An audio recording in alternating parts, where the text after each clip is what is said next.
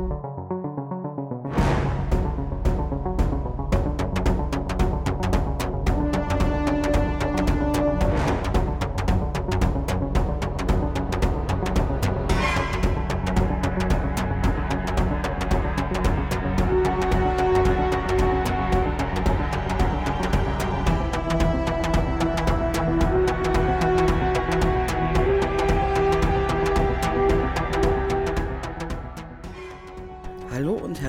willkommen. Ich begrüße euch alle zu einer neuen Folge Verbrechen unter uns, dem True Crime Podcast. Mein Name ist Nicole und ich wünsche euch viel Spaß mit der neuen Folge.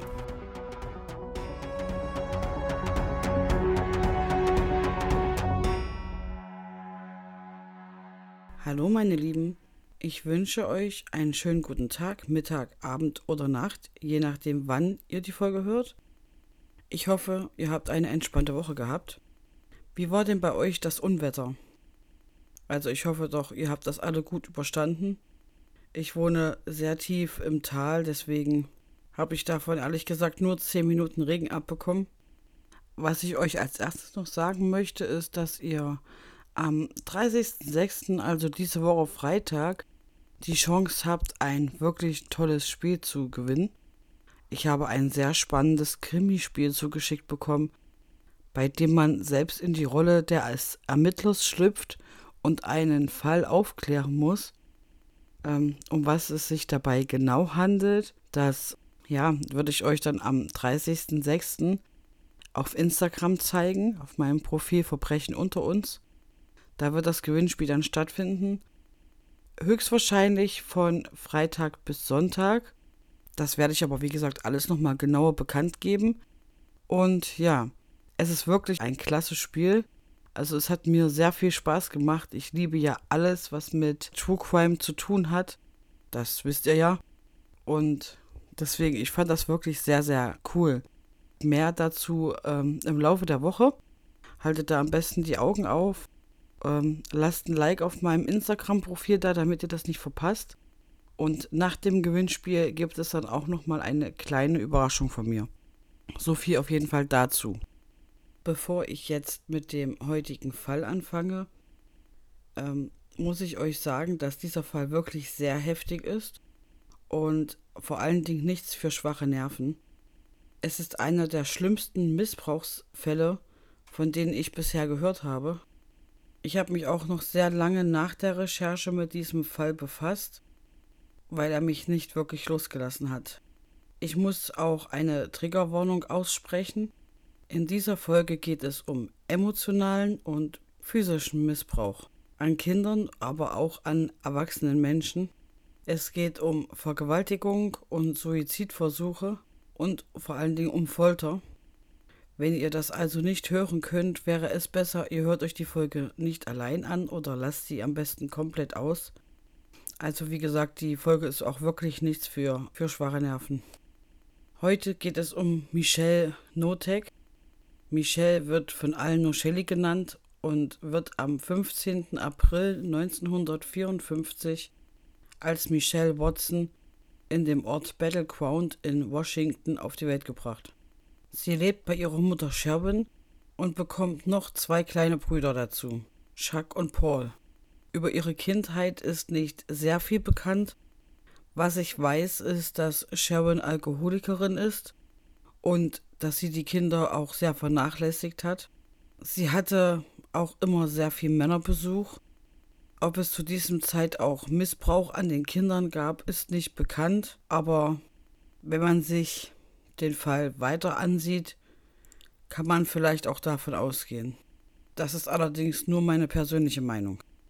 Shellys Vater, Les, ist ein ehemaliger Highschool-Footballstar und vor allen Dingen auch ein Mädchenschwarm. Zusammen mit seiner Mutter Anna führt er ein paar Pflegeheime und ihm gehört die örtliche Bowlingbahn in Battleground.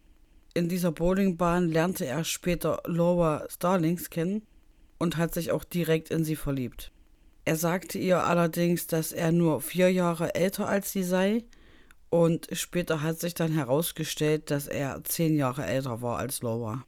Die beiden haben 1960 dann geheiratet und kurze Zeit später schickte Sherwin ihre Kinder dann zu ihrem Vater, weil sie nicht mehr erwünscht waren bei ihr. Die nun sechs Jahre alte Shelley und der dreijährige Chuck kamen dann also zu ihrem Vater Les. Der kleine Paul, der zu dem Zeitpunkt noch ein Baby gewesen ist, blieb allerdings bei der Mutter. Sherwin verschwand dann auch komplett von der Bildfläche und hat sich nie wieder blicken lassen. Laura ist im ersten Moment schockiert von der Nachricht. Sie wusste nicht, dass Les überhaupt Kinder hat und nun sollte sie sich mit knapp 20 Jahren um diese Kinder kümmern. Nach einem Gespräch, was sie mit Les geführt hat, hat sie dem aber zugestimmt und dabei hatte sie es auch nicht leicht gehabt. Die beiden Kinder waren sehr traumatisiert und vor allen Dingen Shelley hat sich von Anfang an von ihrer schlechtesten Seite gezeigt. Egal was Laura gemacht hat, egal wie viel Mühe sich gegeben hat und egal wie viel Geduld sie mit Shelley hatte, Shelley hat sie einfach absolut nicht akzeptiert und stark rebelliert. Laura kann das Verhalten zum Teil auch verstehen, da die beiden ja von heute auf morgen von ihrer Mutter weg sind und sie gar nicht mehr gesehen haben. Und wahrscheinlich haben sie auch gar keine Erklärung dafür bekommen, warum sie weggeschickt wurden. Shelley erzählte Laura aber auch jeden Tag, wie sehr sie sie hasst und dass sie nicht bei ihr leben will. Egal welche Aufgabe ihr gestellt wird, wenn es nur um Zimmeraufräumen geht, macht sie das einfach nicht und verweigert es komplett. Auch zur Schule will sie nicht gehen. Und wenn Shelley ihren Willen nicht bekommt, macht sie daraus ein Riesentheater und schreit das ganze Haus zusammen. Laura hat es also absolut nicht leicht, zu ihr durchzudringen. Und noch schwerer wird ihr das dann auch von Les gemacht. Für Les ist Shelley nämlich wie seine kleine Prinzessin und sie darf bei ihm wirklich alles. Egal wie daneben sie sich benimmt, er nimmt sie immer in Schutz und schaut über wirklich alles, was Shelley macht, hinweg. Er setzt ihr absolut keine Grenzen und dadurch wird Shellys Verhalten natürlich nur noch schlimmer. Auch ihr Bruder Chuck wird von Shelley mehr oder weniger herumkommandiert. Ich habe auch gelesen, dass er gar nicht geredet hat, außer Shelley hat ihm etwas gesagt, dass er jetzt das und das sagen darf. Also auch er steht komplett unter Shellys Kontrolle. Auch mit ihrer Großmutter Anna, also der Mutter von Les, hat Shelley sehr viel Kontakt und diese Frau vergöttert sie regelrecht. Die beiden haben ein extrem gutes Verhältnis. Anna und ihr Mann George leiten mit ihrem Sohn Les seit Jahren mehrere Pflegeheime und haben daraus einen Familienbetrieb gemacht. Shelley sieht ihre Großmutter Anna also mehr als weibliche Bezugsperson und wie bereits gesagt, die beiden haben sich wirklich sehr gut verstanden. Anna hat natürlich auch deswegen einen sehr großen Einfluss auf ihre Enkelin und der ist absolut nicht gut. Anna hat sich einen sehr strengen Ruf aufgebaut. Ihre Pflegeheime leitet sie sehr streng und hat ihre Angestellten teilweise sogar richtig terrorisiert. Da meistens junge Frauen für sie gearbeitet haben, konnte sie diese auch wahnsinnig gut manipulieren und unter Druck setzen.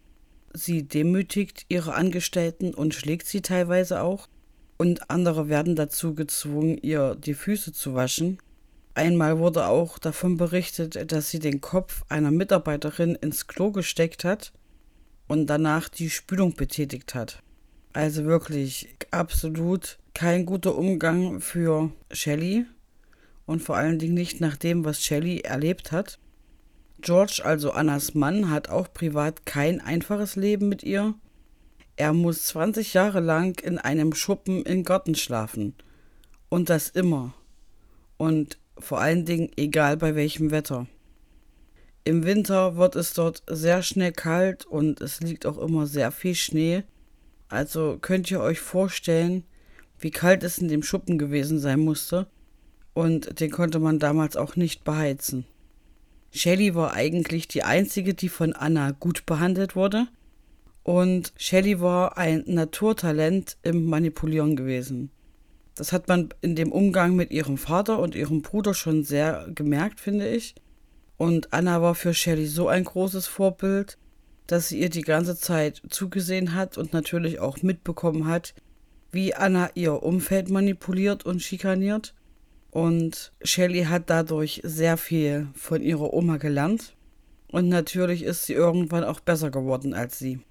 1967 war Shelley gerade 13 Jahre alt, als sie dann doch wieder etwas von ihrer leiblichen Mutter Sharon hörte. Ein Polizist klopfte an die Tür der Familie und erzählte, dass Sharon in einem schäbigen Hotelzimmer in Los Angeles erschlagen wurde. Shelley machte den Eindruck, als wäre ihr das vollkommen egal und als würde sie das gar nicht interessieren. Ob sie der Tod ihrer Mutter trotzdem mitgenommen hat, weiß man nicht, das wird sie wahrscheinlich nur selber wissen. Tatsache ist allerdings, dass sich ihr Verhalten nach dieser Nachricht noch einmal drastisch verschlimmert hat. Jetzt kommt langsam auch Shellys sadistische Seite zum Vorschein. Ihr jüngster Bruder Paul, der ja bei Sharon geblieben ist, kommt nun auch mit zum Rest der Familie. Das gefällt Shelley natürlich überhaupt nicht. Sie steht sehr gerne im Mittelpunkt und hat auch sehr gern die Aufmerksamkeit auf sich. Und nun hat sie diese natürlich erstmal nicht mehr. Ihren Frust darüber lässt Shelley an ihren Brüdern und an ihren Vater aus. Dazu muss ich aber auch sagen, dass Les und Laura auch bis zu dem Zeitpunkt zwei gemeinsame Kinder bekommen haben. Also war das Haus jetzt auf jeden Fall voll. Shelley versteckt Glasscherben in den Schuhen ihrer Brüder und wartet dann darauf, dass sie die Schuhe anziehen. Sie macht außerdem immer mehr Sachen kaputt und einmal versucht sie, das Haus in Brand zu stecken. Shelly fängt jetzt auch immer mehr an zu lügen. Zum Beispiel erzählt sie, dass ihre Stiefmutter Laura sie missbrauchen würde und dass ihr Vater sie vergewaltigt hat. Das hat sie einem Vertrauenslehrer in der Schule erzählt. Zu dem Zeitpunkt ist Shelly 15 Jahre alt die Schule hat das natürlich sehr ernst genommen und alles weitere in die Wege geleitet. Es konnte dann aber schnell festgestellt werden, dass die Vorwürfe nicht stimmen und er sie nie angefasst hat. Les war aber über diese Vorwürfe so schockiert und hat damit absolut nicht gerechnet, dass Shelley sowas erzählen würde, nachdem er sie immer in Schutz genommen hat, bei allem, was sie tat. Und nachdem diese Vorwürfe dann geklärt werden konnten und festgestellt wird, dass Shelley gelogen hat, wird sie von der Schule verwiesen. Da ihre Familie auch wirklich sehr enttäuscht von ihr ist, hat Shelley dann ein Jahr bei ihren Großeltern verbracht, aber nicht zu Anna und George, sondern zu den Eltern von Laura. Allerdings hat Shelley sich auch da absolut nicht benommen. Sie hat sich an keine Regeln gehalten und ist sehr rebellisch und egoistisch und aufmüpfig gewesen. Sie hört wirklich auf gar nichts, was ihr gesagt wird. Zum Beispiel gab es einen Vorfall, dass Shelly das Geschirr abwaschen sollte. Und weil Shelly darauf keine Lust hatte, hat sie es genommen und in den Müll geschmissen. Shelly hat es dann aber irgendwie geschafft, dass sie auf die Nachbarskinder aufpassen durfte. Wobei man das nicht auf Kinder aufpassen nennen kann, also sie hat die Kinder dann in die Zimmer gesperrt, sich an den Süßigkeiten und am Kühlschrank bedient und hat einfach ferngeschaut. Das ist natürlich sehr schnell rausgekommen und Shelly durfte dann auf kein Kind mehr aufpassen. Und es ist da auch zum Glück nie irgendetwas passiert. Nach kurzer Zeit erzählte sie dann auch, dass ihr Großvater sie vergewaltigt hat. Und auch das ist natürlich nachweislich gelogen gewesen. Die beiden haben dann keine Nerven mehr für Shelley und für ihr Verhalten und werfen sie nach diesem Vorfall dann raus. Danach kommt Shelley für ein Jahr in ein Internat, was von Nonnen geleitet wird. Natürlich hat Shelley sich auch hier an keine einzige Regel gehalten und hat wieder angefangen, Glasscherben in den Schuhen ihrer Mitschüler zu verstecken. Sie versteckte auch Hausaufgaben von anderen oder machte deren Sachen kaputt.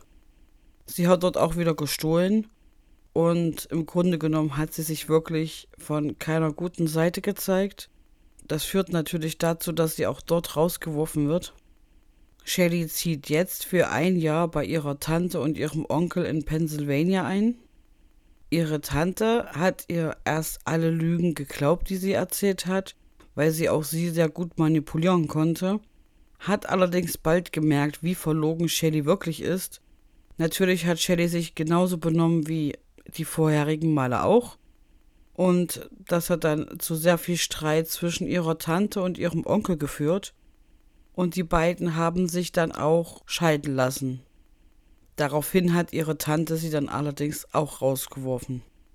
Shelley ist nun 17 Jahre alt und zieht wieder bei ihrem Vater Les und seiner Frau Laura ein.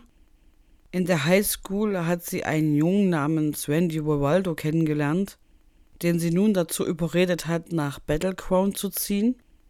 Als Shelley 18 Jahre alt ist, wollen ihre Eltern sie dann nicht mehr bei sich wohnen lassen und Shelley heiratet ihren ersten Ehemann Wendy Vivaldo im Februar 1973.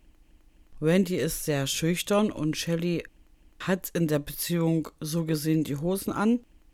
Er macht alles, was sie sagt. Am Ende ist es dann so, dass er arbeiten geht und das Geld verdient und Shelley sitzt zu Hause und wartet dann auf die Gehaltschecks.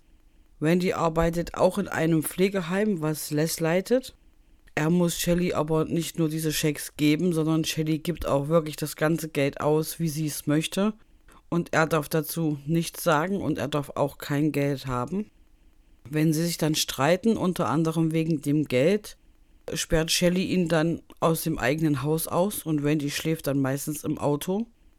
Shelley fängt dann auch an, nach dem Streit zu ihrem Vater zu gehen und hat ihn dann irgendwann tatsächlich dazu überredet, dass er ihr die Gehaltschecks von Wendy gibt und auf ihren Namen ausstellt und somit hat Randy dann gar nichts mehr von seinem Geld. Also nicht mal mehr offiziell ein Recht darauf. Les ist Shelley immer noch, nach allem, was passiert ist, seine Prinzessin und er macht auch immer noch, was sie ihm sagt. Er unterstützt sie in allen Belangen und kauft Shelley sogar noch ein Auto. Shelley ist darüber aber auch überhaupt nicht dankbar, also im Gegenteil, Sie beschwert sich noch darüber, dass er nicht das richtige Auto gekauft hat, also nicht ihr Traumauto, was sie eigentlich haben wollte. Und als sie dann sagt, dass er ihr das richtige Auto kaufen soll, und Les dann sagt, nein, du hast das Auto jetzt, da kommt Shelley auf eine vollkommen absurde Idee. Sie sagt ihrem Vater dann später, dass sie eine Überdosis an Tabletten genommen hat und sich umbringen wollte. Les guckt natürlich, dass sie sofort ins Krankenhaus gebracht wird, wo ihr dann Magen dann ausgepumpt wird. Und da stellte man dann fest, dass sie tatsächlich zwei Aspirin-Tabletten zu sich genommen hat. Also sie hat den Selbstmord vorgetäuscht, weil er ihr nicht ihr Traumauto kaufen wollte. Danach hat Shelley ihrem Vater darum gebeten, ein neues Haus für sie zu kaufen.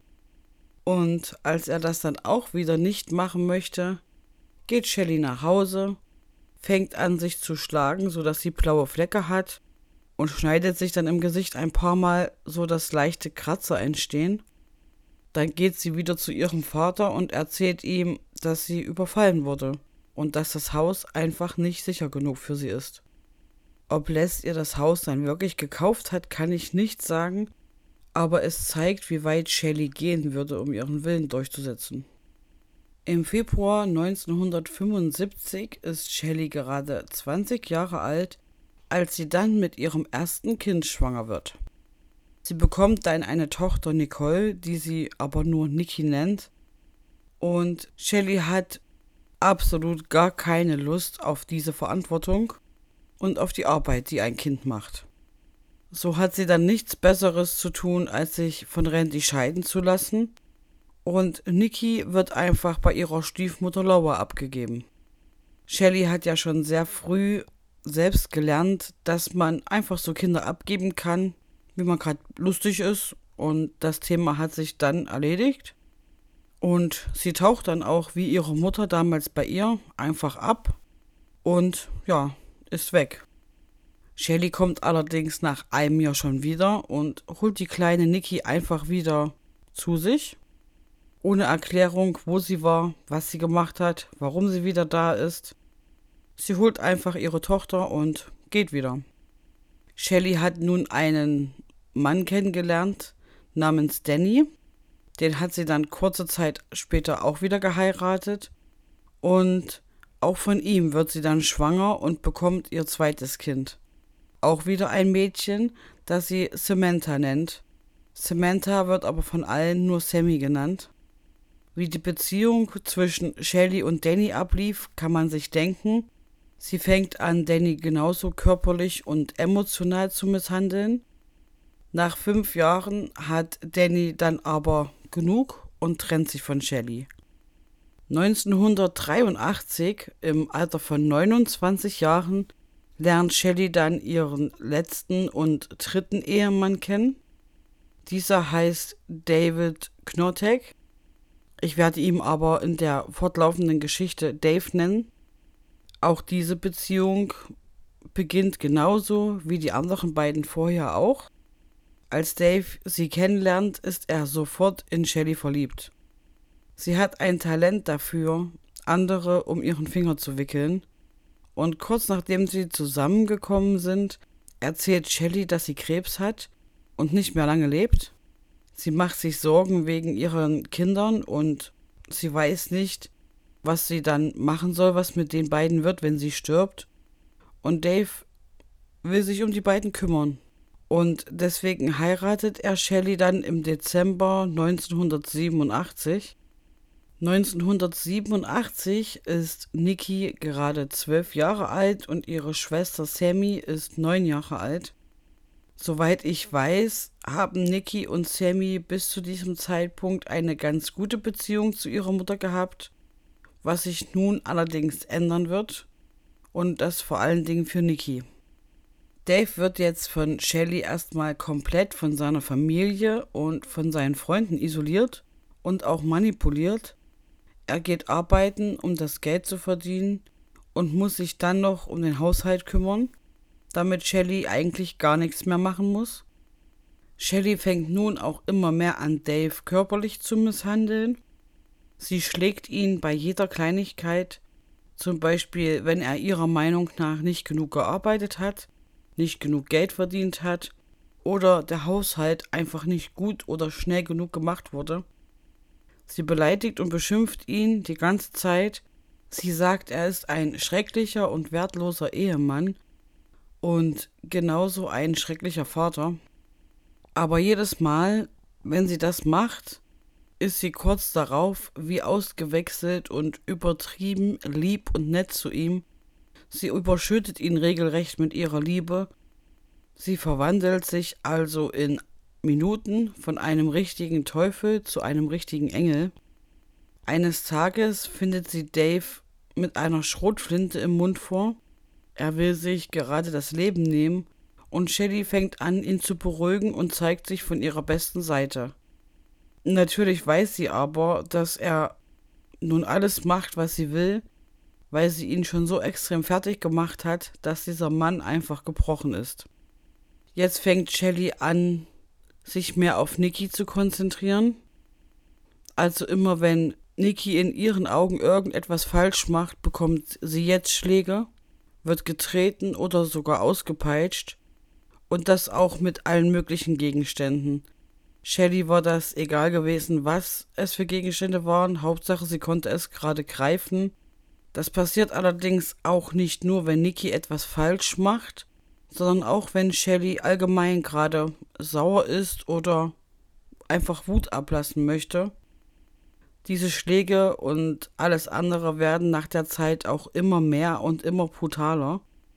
Nikki wird zum Beispiel auf den Boden gedrückt, beleidigt und immer heftiger verprügelt.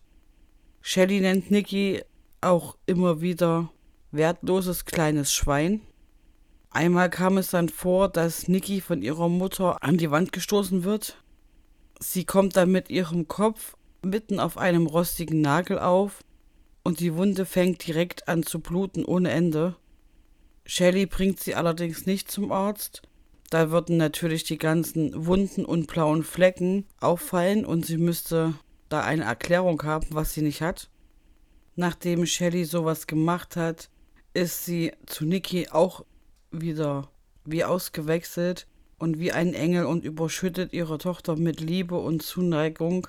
Und sie sagt ihr auch, dass es ihr leid tut und dass sie sie über alles liebt. Nikki fängt irgendwann an, nur noch lange Kleidung zu tragen und die blauen Flecke werden mit Make-up überdeckt, damit sie niemand sieht. Aber auch Sammy bekommt immer mehr die Launen ihrer Mutter ab, wobei es bei ihr nicht körperlich wird, wie bei Nikki, sondern mehr psychischer Terror. Beide Mädchen dürfen absolut nichts machen, was Spaß macht, und sowas wie Luxusartikel dürfen sie natürlich auch nicht haben. Nachdem das alles noch nicht schlimm genug ist, fängt es aber nun an, noch schlimmer zu werden. Beide Mädchen dürfen nur noch auf Toilette gehen, wenn sie die Erlaubnis von Shelly haben. Shelly steht dabei auch immer daneben und beobachtet ihre Kinder dabei.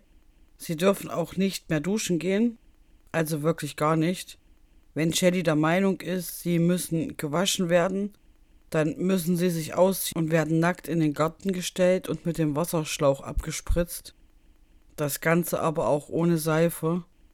Also man riecht natürlich trotzdem, dass sie keine Seife benutzt haben.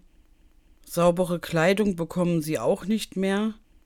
Und mittlerweile haben sie auch immer dasselbe an. Shelley hat damit bezweckt, dass die beiden in der Schule ausgegrenzt und isoliert werden, was auch funktioniert hat.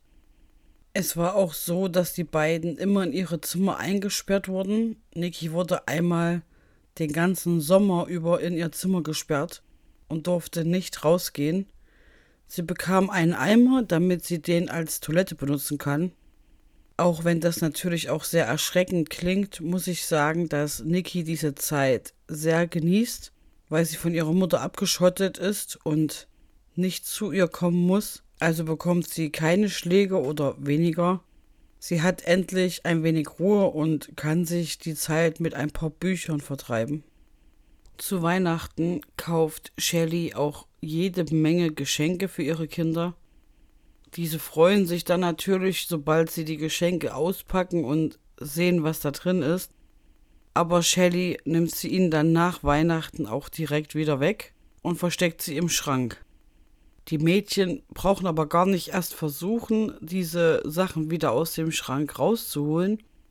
Dieser wird nämlich mit Klebeband befestigt und mit wirklich viel Klebeband, damit Shelly sehen würde, wenn jemand heimlich an diesem Schrank ist. Auch wenn Shelly zu ihren Töchtern wirklich sehr grausam ist, wollen Nikki und Sammy immer wieder ihre Zuneigung und Aufmerksamkeit bekommen. Sie genießen die Zeit nach den Schlägen ihrer Mutter auch sehr, wo Shelly sie dann mit Liebe und Zuneigung überschüttet. Nikki und Sammy verstehen sich untereinander aber auch sehr gut. Sie sind ein Herz und eine Seele. Shelly merkt das natürlich auch und versucht alles, um das zu ändern. Sie sorgt dafür, dass sich die beiden nicht so oft sehen und auch nicht so viel Zeit miteinander verbringen können. Sie will eigentlich, dass die beiden sich hassen. Shelly fängt dann an, Sammy sehr viel Zuneigung zu geben und sie als etwas Besseres zu behandeln und auch aussehen zu lassen als Nikki. Und im Gegensatz dazu wird Nikki immer mehr verprügelt und bekommt immer mehr Strafen. Sammy versteht nicht ganz, warum sie besser behandelt wird und immer wenn sie versucht, ihrer Schwester zu helfen, bekommt Nikki wieder mehr Schläge. Das ist allerdings auch nicht grausam genug für Shelley. Sie beginnt nun, Nikki mitten in der Nacht wach zu machen. Dann muss Nikki sich ausziehen, also komplett nackt ausziehen und runter in den Garten.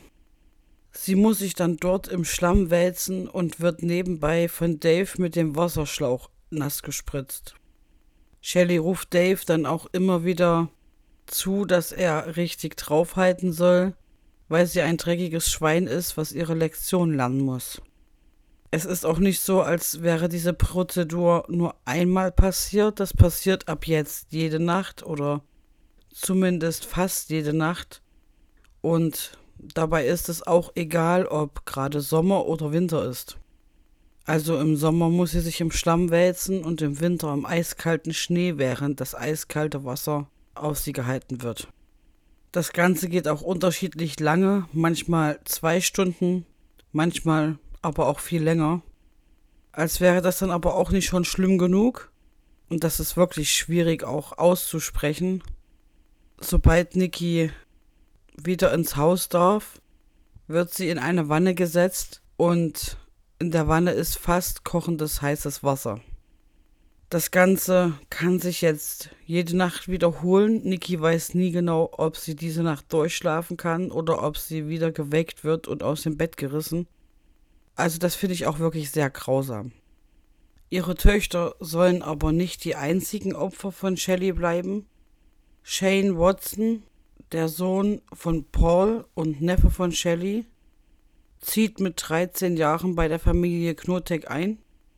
Paul, der jüngste Bruder von Shelley, gehört mittlerweile einer Biker-Gang an und muss ins Gefängnis. Und deshalb erklärt sich Shelley bereit, seinen Sohn bei sich aufzunehmen. Und dabei kann sie auch wieder zeigen, wie wahnsinnig liebevoll und großzügig Shelley ist. Die Mutter von Shane ist drogenabhängig und kann sich deshalb nicht um ihren Sohn kümmern. Mit Nikki und Sammy hat Shane direkt ein sehr gutes Verhältnis und auch so fühlte er sich in der Familie sehr wohl. Und auch wenn es nur Kleinigkeiten sind, erlebt er da die Zuwendung, die er vorher nicht gehabt hat. Dadurch, dass sein Vater eine kriminelle Laufbahn eingeschlagen hat und seine Mutter drogenabhängig war, hatte er auch keine schöne Kindheit. Und als er nun zu Shelley kommt, wird er dort sehr gut aufgenommen. Shane hat eine große Liste an Aufgaben, die er für Shelley ähm, erledigen muss. Das ist für ihn aber gar kein Problem. Er erledigt alles sehr gerne, weil er sich dankbar zeigen möchte dafür, dass Shelley ihn aufgenommen hat. Er sieht Shelley und Dave auch sehr früh mehr als Eltern an als seine leiblichen Eltern. Diese Liste an Aufgaben, die er im Haushalt erledigen muss, wird jetzt aber auch immer länger.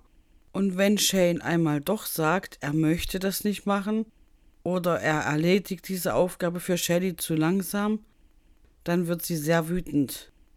Und so fängt Shelly jetzt auch an, ihren Neffen wie ihre Töchter zu behandeln. Erst attackiert sie ihn nur verbal, dann wird das auch immer schlimmer und sie schreit ihn an und schubst ihn dann auch, bis sie dann auch bei ihm anfängt zuzuschlagen. Das geht dann so weit, dass er auch für kleinste Dinge, die er in Shellys Augen falsch macht, ausgepeitscht wird. Shane wird dann auch das Duschen gehen verboten und er wird auch im Garten abgespritzt, so wie Nikki und Sammy. Genauso ist es dann auch mit seiner Kleidung die darf er dann auch bald nicht mehr waschen und auch nicht mehr wechseln. Das führt natürlich dazu, dass auch er immer mehr in der Schule ausgegrenzt wird. Aber auch da sagt niemand was. Das, was Shane aus seinem Elternhaus mitgebracht hat an Sachen, wird ihm nach und nach weggenommen und er muss irgendwann im Keller auf einer Matratze schlafen. Dort darf er dann irgendwann nur noch ohne Kissen und Decke schlafen bis Shelly ihm dann auch die Matratze wegnimmt. Shelly und Dave fangen dann auch an, ihn in der Nacht zu wecken und in den Garten zu bringen, wo er mit dem Wasserschlauch abgespritzt wird und sich im Schlamm wälzen muss. Also genau dasselbe wie Nikki auch. Aber auch zu ihm ist Shelly am nächsten Tag dann extrem nett und überschüttet ihn mit Liebe. Shane denkt sich irgendwann, dass es normal ist, dass er so behandelt wird und auch, dass er ja es vielleicht nicht anders verdient hat. Das finde ich sehr traurig, aber man darf eben auch nicht vergessen, wo er aufgewachsen ist und wie er aufgewachsen ist und dass er eigentlich nie ein intaktes und liebevolles Zuhause kennengelernt hat. Die drei Kinder verstehen sich aber immer besser untereinander und sie diskutieren auch darüber, was wäre, wenn sie abhauen würden. Shelly gefällt diese Bindung natürlich überhaupt nicht, die die Kinder da miteinander aufgebaut haben. Vor allen Dingen die Bindung zwischen Nikki und Shane gefällt ihr absolut nicht. Sie versucht, wie vorher bei ihren Töchtern, alles um die Bindung der beiden zu zerstören.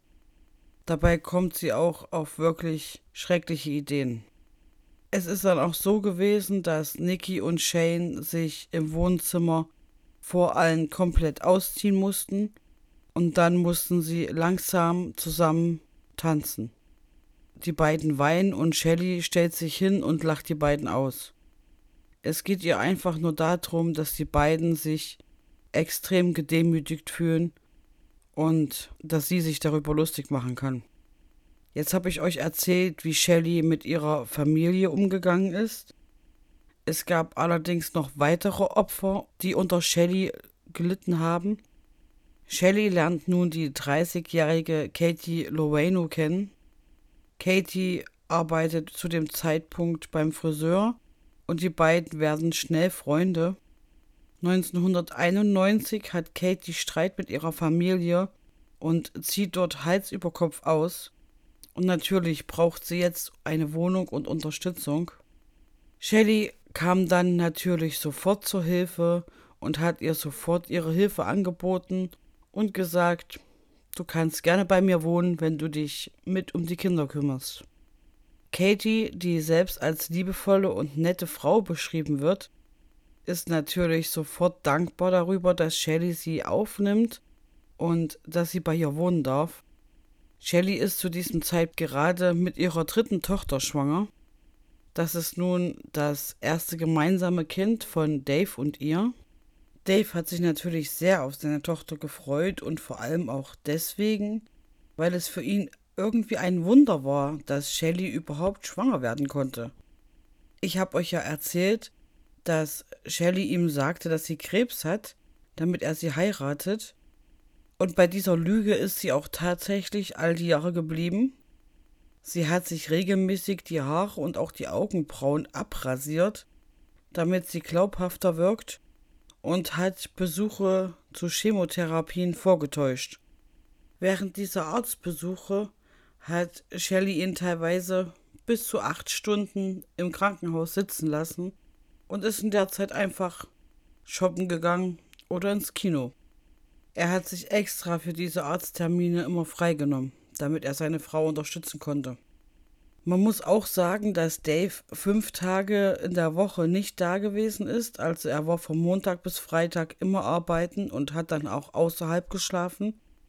Wenn er am Wochenende zu Hause war, hat er seiner Frau geholfen bei allem, was sie wollte. Er hat aber auch kein schönes Leben bei ihr gehabt und wird natürlich auch regelmäßig manipuliert. Dave muss wenn er von Montag bis Freitag auf Arbeit ist, in einem Zelt schlafen und lebt dort auch komplett mittellos, ohne Geld, da Shelly alles bekommt. Nachdem Shelly jetzt auch ihre dritte Tochter Toby bekommen hat, entwickelt sie ein Münchhausen-Stellvertreter-Syndrom und täuscht mehrmals Krankheiten vor, die Toby gar nicht hat. Allerdings hört diese Phase sehr schnell auf und endet tatsächlich damit, dass Katie dann bei der Familie einzieht. Wahrscheinlich, weil sie sich nun mehr auf Katie konzentrieren kann. Dave war nicht begeistert davon, aber er hatte ja eh nicht viel zu sagen und Shelly sagt ihm, dass sie jemanden braucht, der sich mit um das Baby kümmert. Und dann war auch er einverstanden damit. Nachdem Katie eingezogen ist, ist sie dann auch sehr dankbar und hilft Shelley natürlich auch bei allen Aufgaben, die sie ihr stellt. Also es spielt sich jetzt wirklich genau dasselbe ab wie bei Shane, als er eingezogen ist. Auch Katie bekommt nun eine Liste mit Aufgaben und wenn sie diese nicht richtig macht oder zu langsam macht, fängt Shelly auch bei ihr an, unhöflicher und lauter zu werden, bis sie auch Katie anfängt zu schlagen und zu misshandeln. Katie lässt sich das gefallen, weil sie auch ganz langsam manipuliert wurde. Und auch Katie wird immer mehr von ihrer Familie und Freunden isoliert. Außerdem hat Shelley ihr heimlich Schlaftabletten gegeben. Und durch diese war Katie teilweise ganz schön benebelt und verwirrt. Shelley nutzt jede Situation, um Katie erfundene Geschichten zu erzählen. Zum Beispiel sagt sie ihr, dass sie nachts schlafwandeln würde und den Kühlschrank leer ist obwohl das nicht stimmt. Dabei geht Shelly sogar so weit, dass sie ihr Essensreste und Krümel ins Bett legt, damit Katie sie dann sieht und ihr glaubt, was sie sagt. Später erzählt Shelly dann auch, dass sie geschlafwandelt ist, dabei nackt war und in das Bett von Shane gestiegen ist und ihn zum Sex überreden wollte. Auch das hat natürlich nicht gestimmt. Katie glaubte ihr das erst auch gar nicht, aber als Shelley dann dafür sorgte, dass Shane ihr diese Geschichte bestätigt, musste sie es ihr ja glauben. Shelley macht Katie nun auch richtig fertig. Sie macht mit ihr wieder dasselbe wie mit den Kindern vorher auch. Allerdings wird es bei ihr noch einmal schlimmer. Auch wenn das kaum vorstellbar ist. Katie bekommt auch alles, was sie besitzt, weggenommen und irgendwann hat sie dann auch gar keine Kleidung mehr. Katie muss dann immer noch ihre Aufgaben erledigen, aber darf das nur noch nackt machen, dass sie im ganzen Haus keine Kleidung mehr tragen darf. Schlafen muss sie auch im Keller, ohne Matratze. Falls dann irgendwann mal Besuch ins Haus kommt, wird Katie dann in den Schrank gesperrt und darf sich nicht rühren und kein Laut von sich geben. Das kam öfters mal vor. Gerade Sammy hatte doch ein paar Freunde in der Highschool gehabt und ab und an kam auch mal jemand vorbei. Und Casey hat dann teilweise wirklich stundenlang im Schrank ausgeharrt oder wurde draußen im Schuppen gesperrt. Sie bekommt dann auch nichts mehr zu essen, beziehungsweise kaum noch etwas zu essen und wird dadurch natürlich immer kraftloser, dünner und irgendwann fangen auch an, ihr die Zähne auszufallen. Shelly zwingt nun Nikki und Sammy immer hinter Katie hinterherzulaufen und wenn Katie ihre Arbeit zu langsam macht, sollen sie sie dann mit Gummibändern auf den Rücken schlagen. Shane wird dazu gezwungen, Katie regelmäßig zu verprügeln. Diese ganze Folter an sich ist schon sehr, sehr krass und abstoßend, aber dass sie dann auch noch ihre Kinder dazu zwingt, ist wirklich sehr grausam. Wenn einer der Kinder gesagt hat, sie wollen das nicht machen, haben sie natürlich Strafe und Folter bekommen. Also Alleine durch den Selbstschutz hatten sie gar keine andere Wahl, als zu machen, was ihre Mutter sagt.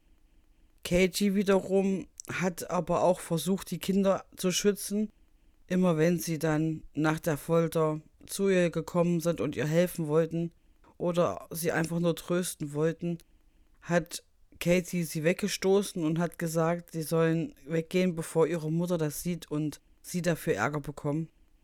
Also es ist schon noch so, dass in der ganzen Zeit, wo Katie da war, die Kinder trotzdem auch weiter missbraucht und gefoltert werden. Aber nicht mehr in dem Ausmaß wie vorher. Das meiste bekommt jetzt wirklich Katie ab. Eines Tages schickt Shelly Katie in den Garten. Es ist gerade tiefster Winter und viel Schnee gefallen. Katie muss nackt einen Hügel im Garten hochklettern Ihr könnt euch sicher vorstellen, wie kraftlos und geschwächt Katie gewesen ist. Deswegen hat es natürlich auch ewig gedauert, bis sie auf dem Hügel war. Aber immer wenn sie fast oben war, dann stand dort Dave und hat sie wieder runtergestoßen, so dass sie dann durch den Schnee und durch Steine gefallen ist. Das Ganze mussten die Kinder sich mit ansehen und auch das hat über mehrere Stunden gedauert und wurde immer wieder wiederholt bis Katie nicht mehr konnte und irgendwann extrem geblutet hat. Sie hatte sich an vielen kleinen Steinen die Haut aufgeschnitten und an dem Hügel und dem Schnee hatte sich eine richtige Blutspur langgezogen.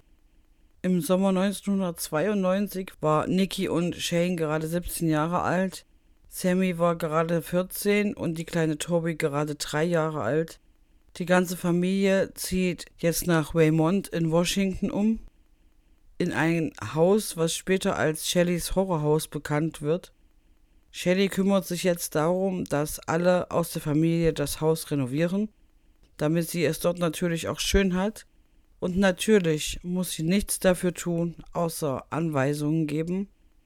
Nikki zum Beispiel muss das ganze Haus von innen und von außen streichen damit sie aber gleich noch mehr damit zu tun hat, darf sie das nur mit einem 1 cm breiten Pinsel machen.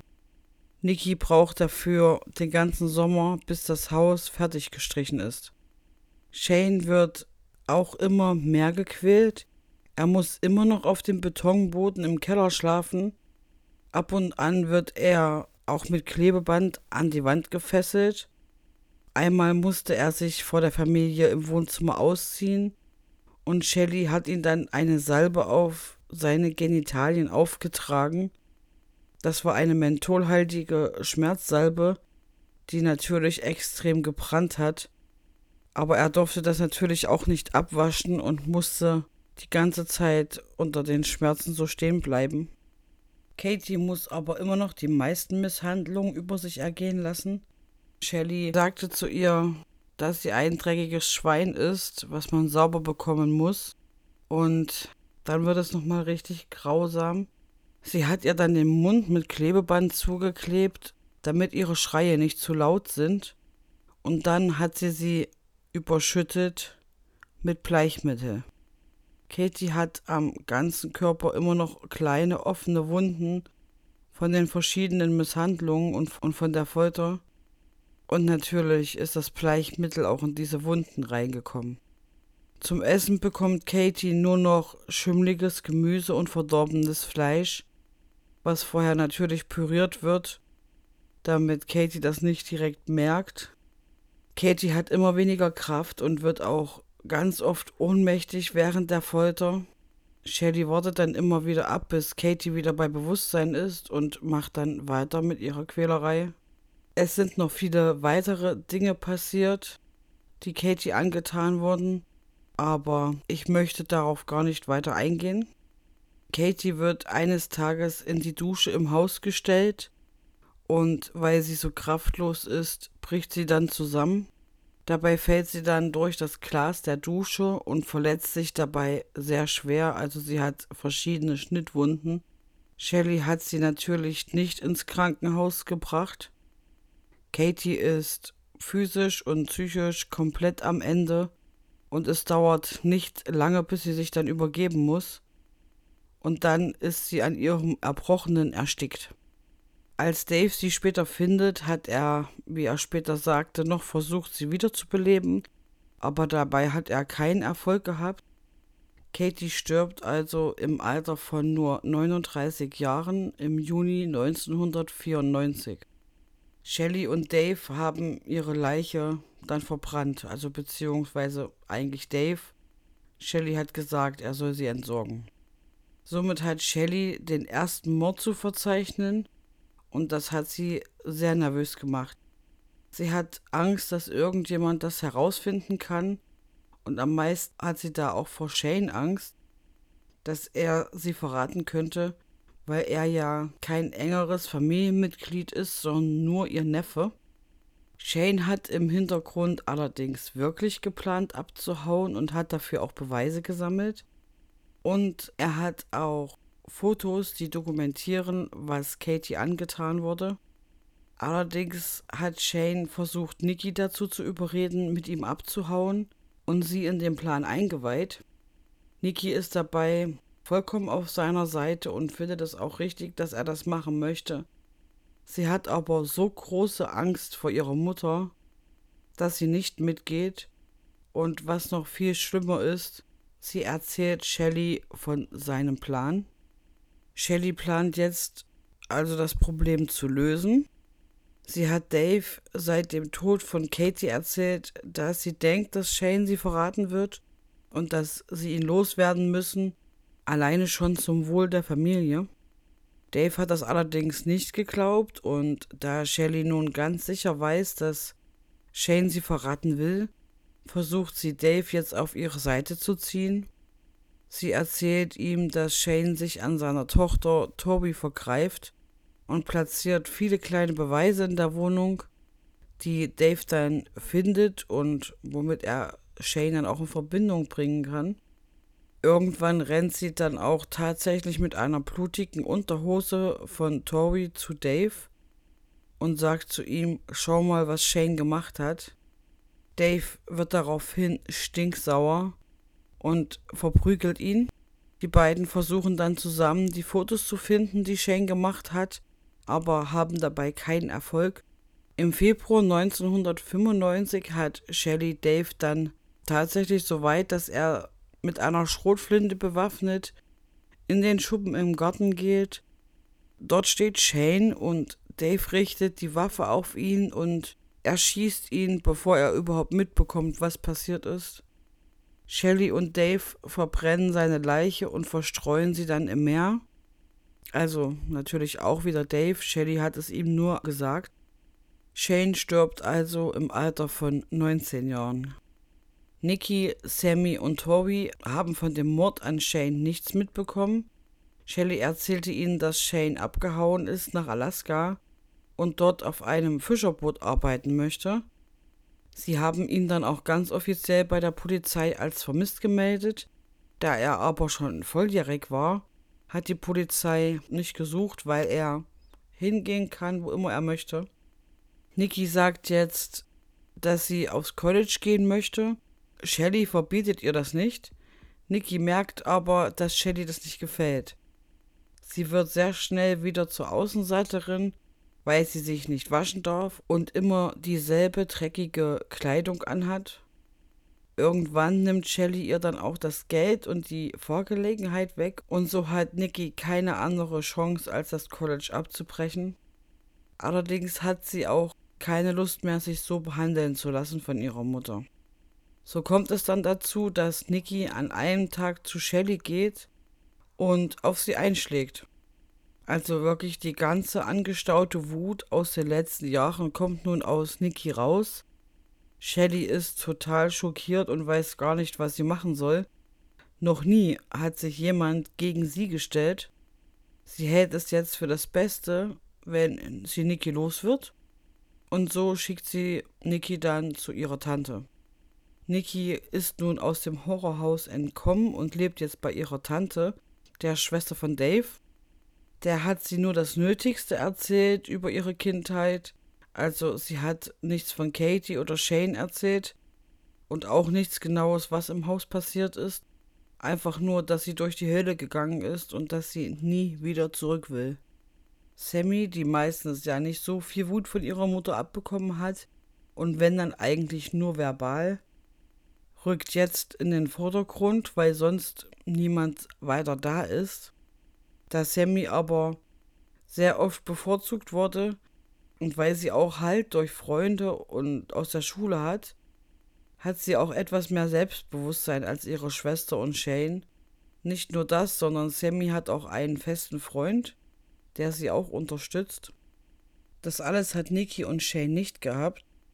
Außerdem hält Sammy immer noch Kontakt zu ihrer Schwester, in ihrem letzten Jahr auf der Schule plant Sammy dann bereits ihre Flucht. Sie will endlich weg und in einer Nacht schleicht sie sich dann auch davon. Sie versteckt sich ein paar Tage in dem Haus von ihrem Freund und macht sich dann weiter auf dem Weg zu ihrer Oma Loa. Loa nimmt Sammy natürlich sehr gerne auf und kümmert sich auch sehr gerne um sie. Shelly versucht, sie dann zwar zurückzuholen, aber das funktioniert nicht. Shelly lebt nun eigentlich allein mit Toby in dem Haus. Dave ist ja nur am Wochenende da und Toby ist jetzt zehn Jahre alt und hat nie viel von den Misshandlungen und der Folter ihrer Schwester oder von Shane oder Katie mitbekommen. Dafür war sie einfach noch zu jung. Sie kann sich teilweise einfach nicht erinnern und bei den meisten war sie auch gar nicht dabei gewesen. Sie wurde von Shelly auch immer sehr gut behandelt. Jetzt geht es allerdings los, dass Toby unter genau den gleichen Methoden ihrer Mutter leiden muss. Ich muss das sicher nicht noch einmal alles wiederholen, aber es ist jetzt wie bei den anderen. Erst wird sie lauter, dann wird sie geschlagen, dann der Duschentzug und so weiter. Das Einzige, was jetzt neu dazu kommt, ist, dass Toby sich regelmäßig ausziehen muss, damit Shelly ihren Fortschritt in ihrer körperlichen Entwicklung begutachten kann. Natürlich macht sie das nur, um Toby zu demütigen. Shelley lernte dann den 54-jährigen Ronald Woodworth kennen. Er ist ein liebenswerter, gutherziger Mann. Ronald hat aber ein paar Schicksalsschläge hinter sich. Sein Vater ist gestorben und dadurch ist er sehr depressiv geworden. Außerdem ist sein Lebenspartner gestorben und er hat seine Arbeit und seine Wohnung verloren. Shelly ist natürlich wieder so wahnsinnig großzügig und bietet ihre Hilfe an. und so zieht Ronald 2001 bei Shelley und Toby ein. Was ich allerdings noch gelesen habe, was muss ich euch jetzt kurz dazwischen noch erzählen? Das ist, dass Shelley an dem Tod von einem Mann namens James McClintock beteiligt gewesen sein soll. Das ist allerdings nie bestätigt worden, deswegen auch hier nur in Klammern gesetzt. James war ein Kriegsveteran aus dem Zweiten Weltkrieg und lebte mit seiner Hündin in einer Villa. Shelley hat bei ihm als Krankenpflegerin gearbeitet. Kurz nachdem sie dort angefangen hat, stellt James ihr dann eine Blanko-Vollmacht aus und fünf Monate später stirbt er, angeblich weil er gestürzt ist und sich den Kopf angeschlagen hat. Da er schon sehr alt war, kann das natürlich immer passieren und deswegen wird auch nicht weiter nachgeforscht. James stirbt am 9. Februar 2002 im Alter von 81 Jahren. Sein Vermögen hat er seiner Hündin vererbt und wenn sie tot ist, soll Shelley alles bekommen. Shelley hat die Hündin daraufhin aushungern lassen und hat ihr ein Stück Schokolade zu essen gegeben. Danach war die Hündin tot und Shelley bekommt nun das ganze Geld von ca. 145.000 Dollar.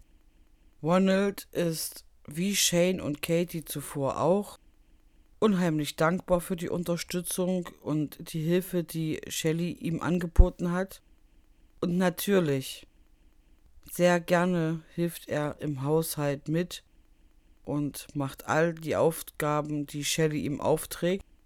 Ich kann mich nur nochmal wiederholen, auch mit Ronald macht sie jetzt dasselbe wie mit Katie. Schläge, Duschverbot, nackt putzen, auf dem Betonboden schlafen. Also es geht wirklich alles wieder von vorne los. Er muss dann auch seinen Urin trinken und Shelly zwingt ihn auch vom Dach des Hauses in den Garten zu springen, auf den Kies wodurch er natürlich auch schwere Verletzungen und Knochenbrüche bekommt. Durch die wenige Ernährung und die ganzen Umständen verliert er dann auch immer mehr seinen Verstand. Ich habe gelesen, dass sie ihm auch Tabletten gegeben hat. Ob es auch Schlaftabletten waren wie bei Katie, das weiß ich nicht.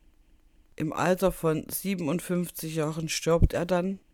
Woran genau, konnte ich leider nicht rausfinden. Toby wird in der ganzen Zeit auch weiterhin misshandelt und gefoltert. Sie versteht auch nicht, warum ihre Schwestern ihr nicht helfen und sie alleine gelassen haben. So ganz stimmte das allerdings nicht. Nikki und Sammy haben beide gedacht, dass es Toby gut geht, weil Toby immer gut behandelt wurde. Sie haben nie etwas anderes gesehen. Außerdem ist Nikki auch schon mal zur Polizei gegangen, nachdem sie aus dem Haus weggegangen ist.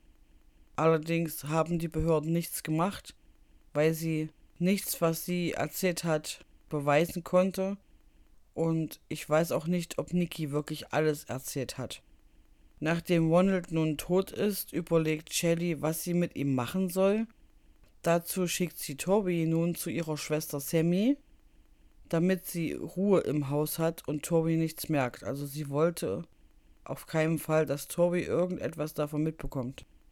Tori ist nun bei ihrer Schwester Sammy und bei ihrer Großmutter Laura.